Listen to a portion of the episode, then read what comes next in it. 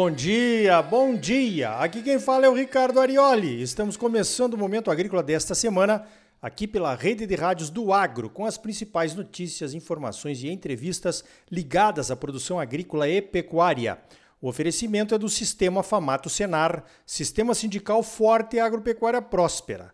Vamos às principais notícias da semana? Então veja esta. O IBGE, o nosso Instituto de Geografia e Estatística, publicou alguns números sobre armazenagem no Brasil. Segundo o IBGE, o sistema de armazenagem em silos predomina com a maior capacidade útil de armazenamento, que é de 96,1 milhões de toneladas. A capacidade de armazenamento em silos representa 50,9% da capacidade de armazenamento total do Brasil. Em um ano, a capacidade de armazenamento em silos cresceu 4%. Em segundo lugar, vem os armazéns graneleiros, com uma capacidade total de 70 milhões de toneladas. O armazenamento em armazéns graneleiros representa 37,1% da capacidade de armazenamento do Brasil e cresceu 2,1% em relação ao ano passado. Os armazéns convencionais, estruturais e infláveis possuem uma capacidade de armazenar 22,6 milhões de toneladas,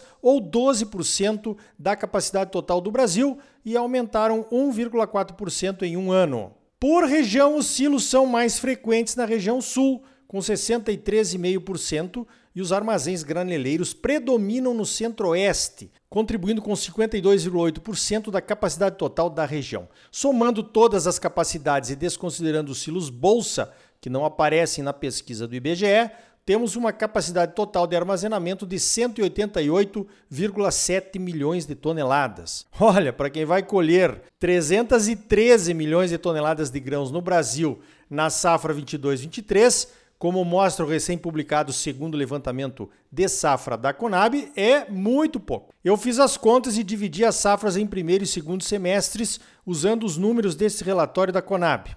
No primeiro semestre de 2023, vamos colher 197 milhões de toneladas e no segundo semestre vamos colher 116 milhões de toneladas. Mesmo assim, nossa capacidade de armazenamento continua muito baixa. Temos que considerar os caminhões transportando a safra até os portos e os navios transportando a safra até os países compradores, que também fazem o papel de armazéns ambulantes aqui no Brasil. Mas também temos que considerar que os países compradores dos produtos brasileiros querem entregas divididas em 12 meses, o que causa um remonte de armazenagem de produtos entre as duas safras. Quando se desce em nível regional, então a situação piora ainda mais. As regiões mais novas sofrem bem mais, pois os investimentos em armazenagem estão apenas começando. Comparando com os Estados Unidos, eles têm uma capacidade instalada de armazenagem de 662 milhões de toneladas. 361 milhões de toneladas ficam nas fazendas e 301 milhões de toneladas ficam fora das fazendas. Considerando que em anos normais a safra de grãos dos Estados Unidos chega a quase 500 milhões de toneladas, é uma capacidade de armazenamento bem mais folgada que a nossa. Voltando ao segundo levantamento de safra da Conab, que foi divulgado no último dia 9, quase junto com aquele relatório tão esperado das Forças Armadas sobre a auditoria das urnas eletrônicas. A projeção de 313 milhões de toneladas de produção total será um novo recorde se se confirmar. São 42 milhões de toneladas a mais do que na safra do ano passado. O aumento de safra previsto vem principalmente do aumento da área plantada com soja a produção de soja poderá passar um pouco de 153 milhões de toneladas se tudo correr bem. A área com soja está aumentando em cima de pastagens degradadas e em cima de áreas de outras culturas menos atraentes financeiramente do que a soja. A produção de milho pode chegar a quase 127 milhões de toneladas, divididas em 28,6 milhões de toneladas na primeira safra e 96,2 milhões de toneladas na segunda safra, que é de longe a maior do Brasil. Um dos destaques também é para o trigo.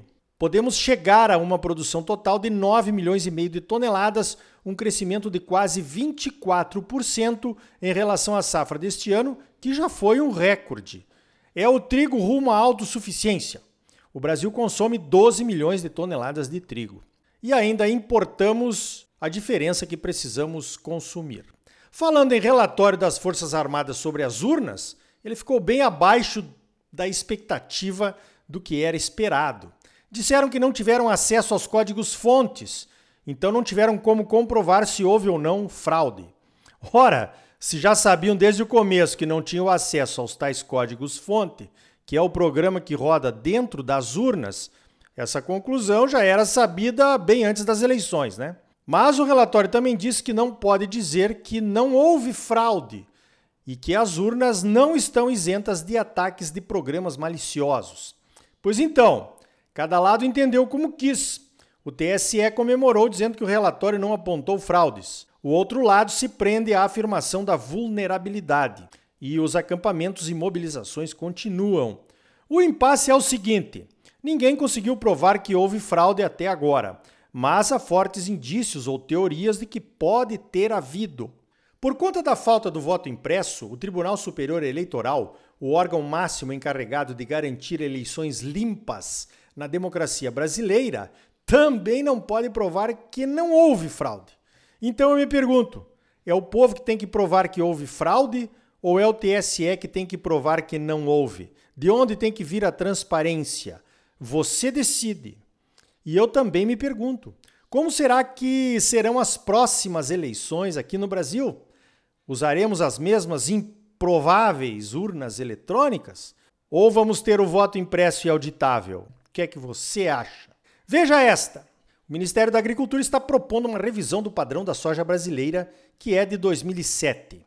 Um padrão serve para definir o que é um determinado produto e dar um direcionamento para o mercado, incluindo produtores, compradores industriais, comerciais, exportadores, importadores e consumidores. Resumindo, no caso da soja, o padrão define o que é soja e quais são os limites de tolerância de defeitos, materiais estranhos e umidade que o produto soja pode conter. Há padrões para diversos produtos definidos pelo Ministério, sempre após consultas públicas, onde os interessados são ouvidos e suas eventuais propostas de padrão são consideradas. Ponto. O padrão atual da soja, resumidamente, determina uma umidade máxima de 14%, 1% de materiais estranhos ou impurezas e 8% de avariados totais, que incluem os ardidos, os mofados, os queimados e os picados. Cada um desses defeitos também tem um percentual máximo que, somados, não deve ultrapassar os 8% de avariados totais. E ainda tem uma tolerância de 30% para grãos sem defeitos, mas partidos quebrados e amassados. O Ministério não entra no mérito dos descontos que são praticados pelos compradores e vendedores em suas negociações e contratos de compra e venda. Por exemplo, o Ministério não vai se manifestar a respeito de uma tabela de desconto de umidade acima do padrão de 14% quando isso acontece. O mapa entende que isso é uma relação comercial e é mesmo regida por um contrato. Após uma consulta pública e conversas com os interessados, leia-se indústria, exportadores e produtores, o Ministério propôs um padrão de consenso com três tipos de soja. Um tipo é para consumo humano e dois tipos para soja comercial. O primeiro tipo de soja comercial é chamado de soja tipo óleo. O soja tipo óleo admite 4% de fermentados ardidos e queimados, 10% de defeitos totais, aí adicionados grãos mofados, germinados, danificados, imaturos, xoxos e esverdeados. E aí tem o incrível soja tipo ração, com até 18% de fermentados, ardidos e queimados e até 70%, isso mesmo, 70% de defeitos totais, quando adicionados os grãos mofados, germinados, danificados, imaturos, xoxos e esverdeados. 70% de soja com algum defeito quer dizer apenas 30% de grãos perfeitos no soja que será classificado como tipo ração. Por outro lado, os chineses também estão revisando seu padrão de soja já avisaram a Organização Mundial do Comércio e estamos numa espécie de consulta pública mundial.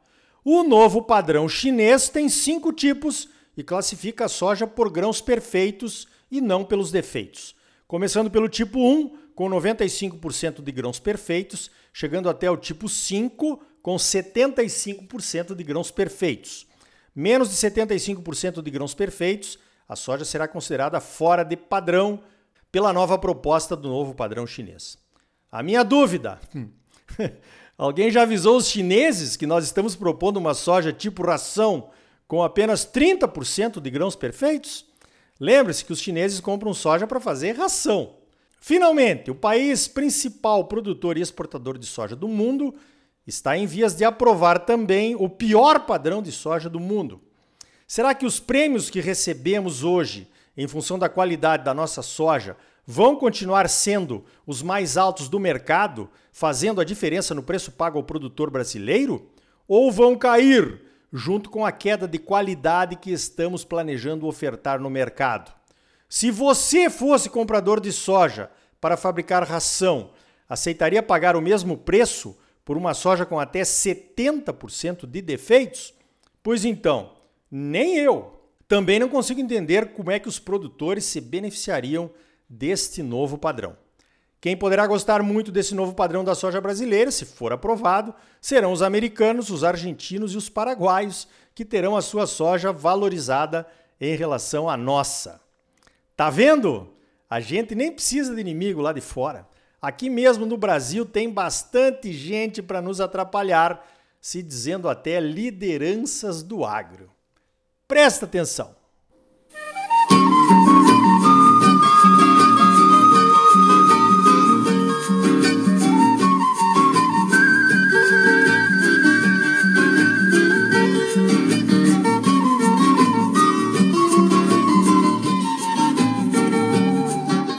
No próximo bloco, notícias internacionais comentadas.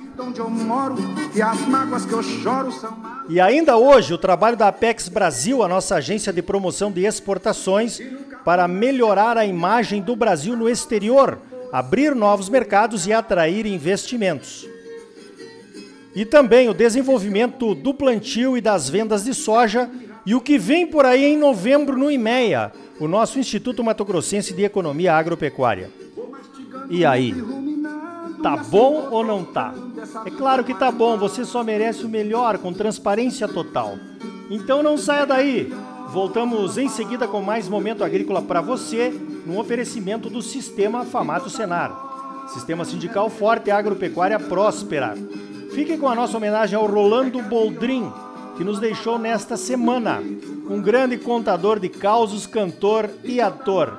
Um artista raiz. Voltamos já. É que a viola